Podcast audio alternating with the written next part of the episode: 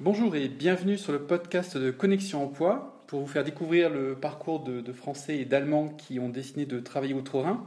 Donc nous recevons aujourd'hui euh, Thibaut qui est venu travailler un petit peu depuis plus de 7 ans en Allemagne et qui, euh, qui habite dans les environs de Düsseldorf.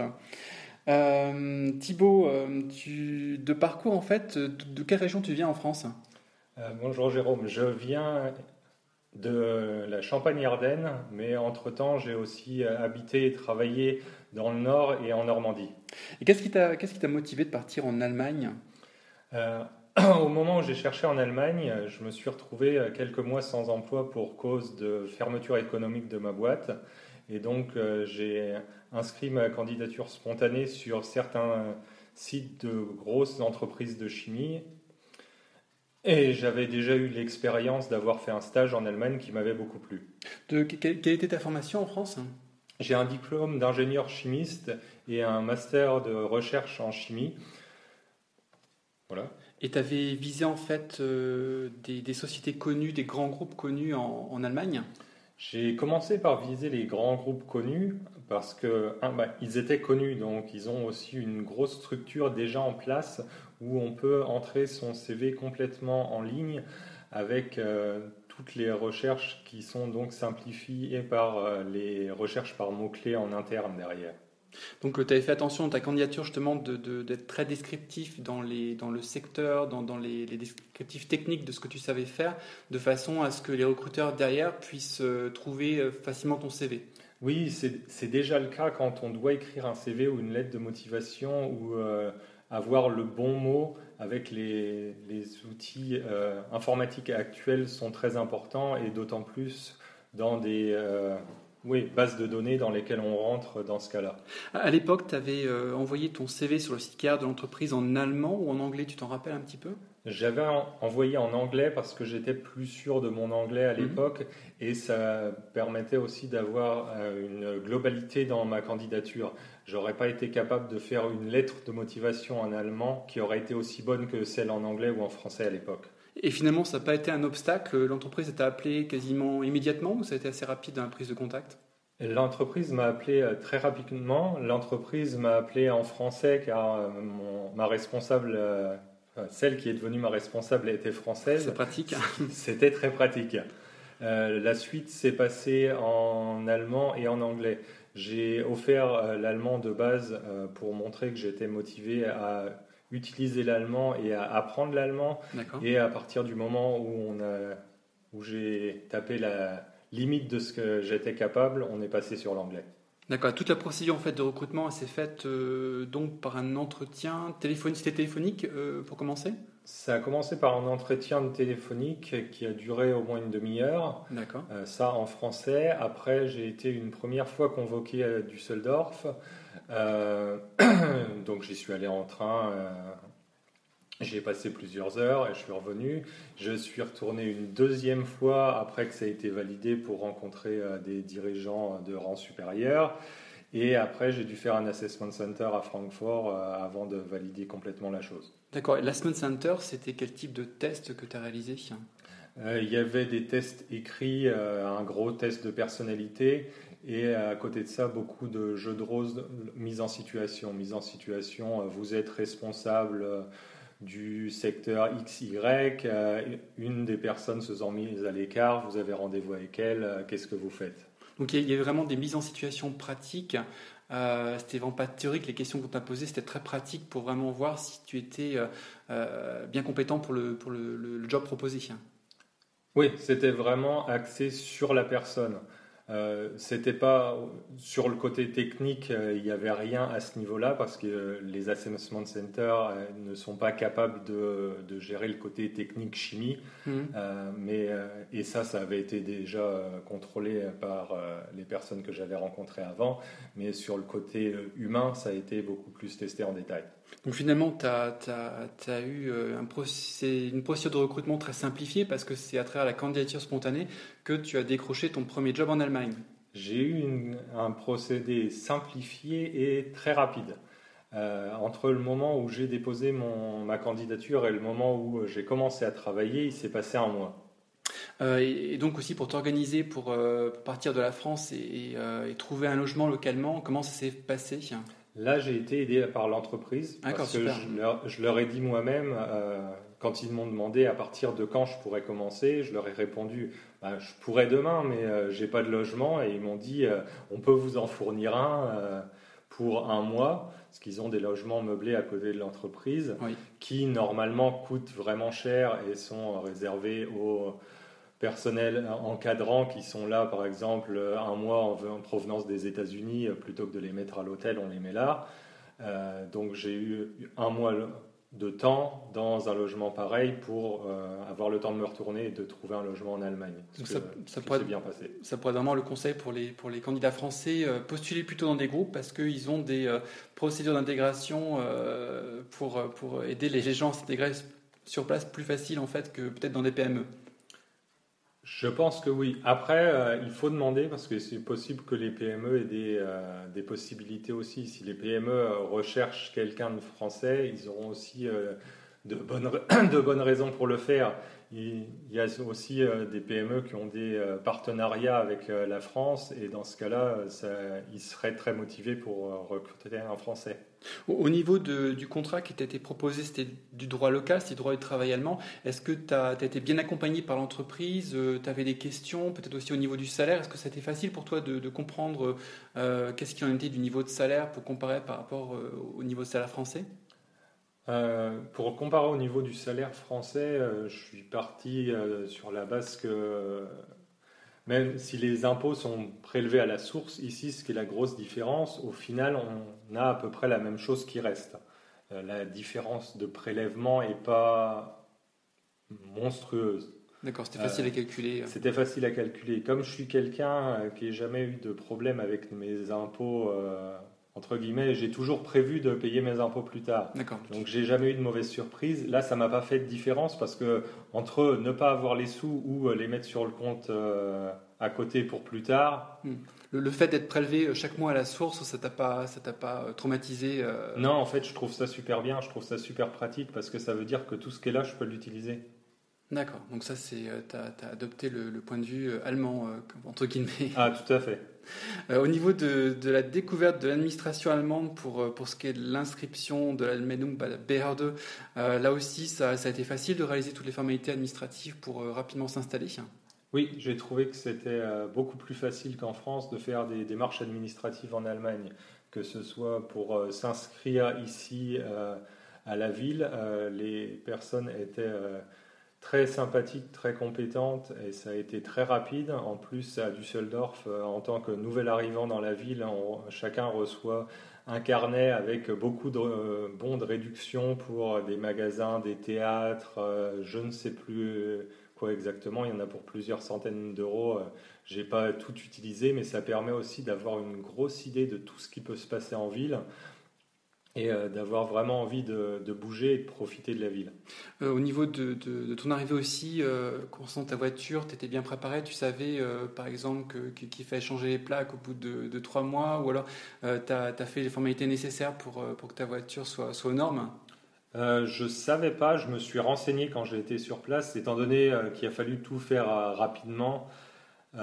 c'est vrai qu'en France, à ce moment-là, j'étais officiellement chez mes parents pour, les, pour l'administration, ce qui était plus pratique quand on euh, déménage tous les deux jours.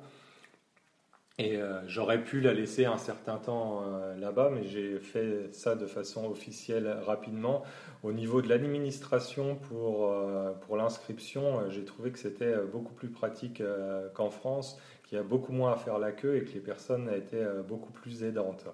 Et comment tu as fait pour t'intégrer un petit peu sur place pour euh, faire connaissance de, nouvelles personnes Est-ce que c'est par ton entreprise ou à l'extérieur de l'entreprise en fait que tu que as réussi à faire des connaissances?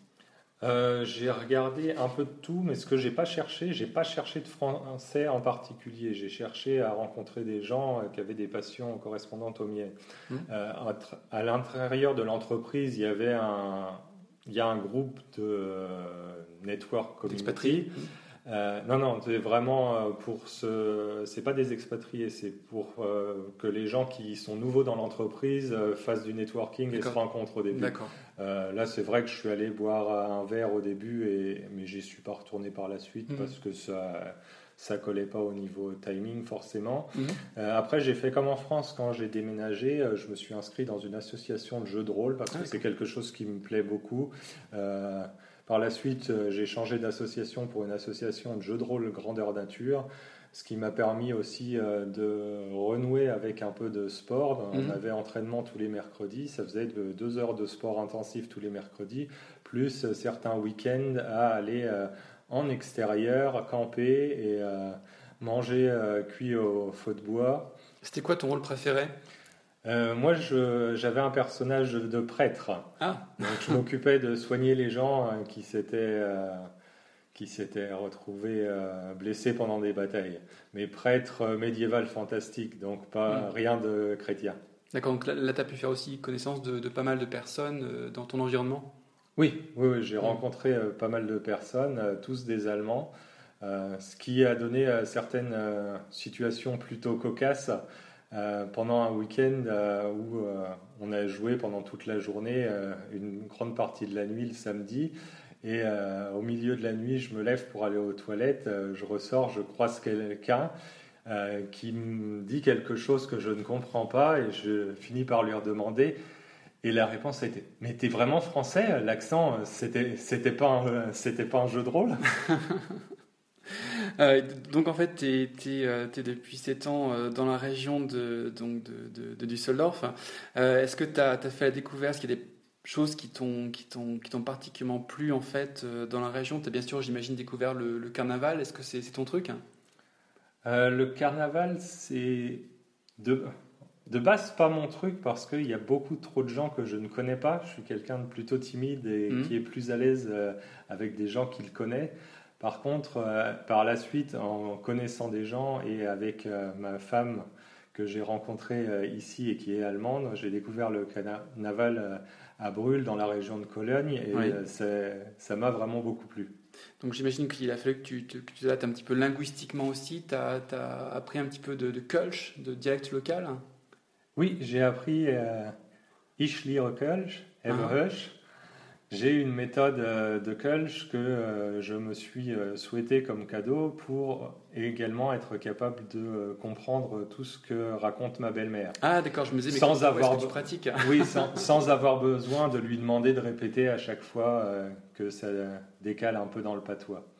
Est-ce que tu as, fini par perdre ton français à force d'apprendre du, du À force d'apprendre du Kölsch, peut-être pas, parce qu'il y a aussi des mots de français dans le Kölsch beaucoup, euh, ce que les gens ne savent pas forcément, mais euh, à Cologne, si tu dis trottoir ou parapluie, les gens sauront ce que c'est. Et par contre, euh, à force d'utiliser uniquement l'allemand, souvent en français, je cherche mes mots. Hmm. Est-ce qu'au niveau gastronomique, il y, a des choses qui te, qui te manquent, que, tu, que tu vas rechercher régulièrement quand tu, quand tu vas en France? Pas beaucoup. Euh, effectivement, j'achète certains, euh, certains produits, euh, certaines boîtes de ratatouille qui, d'une marque avec un petit lapin qui nous plaisent beaucoup, qui sont pas trouvables ici. j'achète du sirop de menthe parce que. Tesser Excuse-moi, c'est du Tesser que tu achètes J'achète ce qu'il y a. Ça peut être du Tesser, ça peut être du Casino. Euh, parce que ici, à part éventuellement trouver, euh, tant qu'on est dans les marques, du sirop Monin euh, à 8 euros la petite bouteille, c'est, je trouve ça un peu exagéré. et que ici, si tu trouves un sirop vert, faut, faut faire attention, c'est du Waldmeister. je le traduirai pas parce que de toute façon, personne connaît cette plante en France. Mhm. c'est de l'aspirule d'ailleurs. J'avais cherché à l'époque pour savoir ce que c'était. Et euh, sinon, euh, il ne manque pas grand-chose ici, effectivement. D'accord, donc ton, ton intégration c'est euh, bien, bien déroulé, en particulier grâce, grâce à l'apprentissage du coach, visiblement. Oui, oui, oui, ça, ça, ça permet aussi un sujet de conversation. C'est vrai que les gens de la, de la région, même de nos âges, il y en a certains, qui parle un peu le Kölsch et euh, le fait de pouvoir sortir une ou deux phrases euh, fait toujours, euh, toujours plaisir. Est-ce qu'il y a d'autres activités associatifs, je dirais, qui t'ont permis de découvrir un petit peu l'Allemagne que, que, tu, que tu pratiques?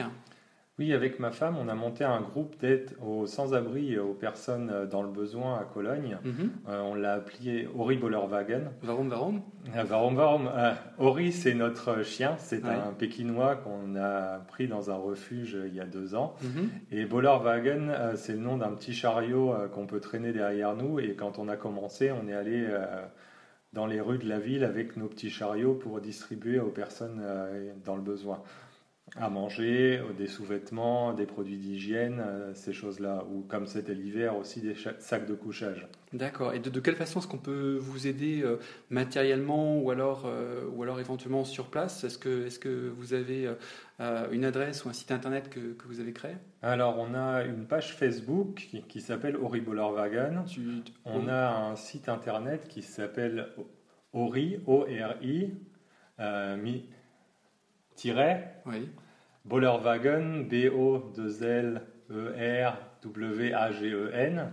D'accord, on mettra un lien. Dans, e. on mettra un lien dans le podcast pour, euh, pour que les, les, gens qui sont sur place, qui, qui souhaiteraient vous, vous aider, euh, puissent aussi euh, le réaliser. Est-ce que vous avez aussi une liste de, de, choses qui sont dont, dont, les nécessités ont besoin en fait Oui, on a, on a une liste. je ne vais pas faire de liste par audio parce que c'est quelque chose qui évolue aussi et mmh. qu'on met à jour régulièrement.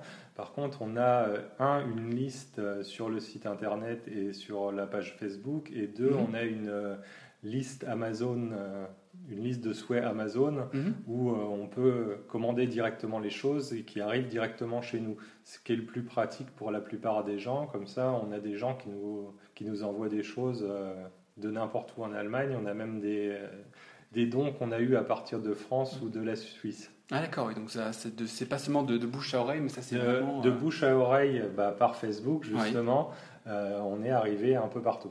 D'accord, d'accord, très belle initiative. D'accord, donc on mettra le lien euh, sur le, sur le podcast et puis j'espère qu'il y a des, personnes qui se manifesteront par ce biais-là. Ben, je, te remercie Thibaut et puis donc bonne continuation avec cette belle initiative. merci à toi et bonne continuation.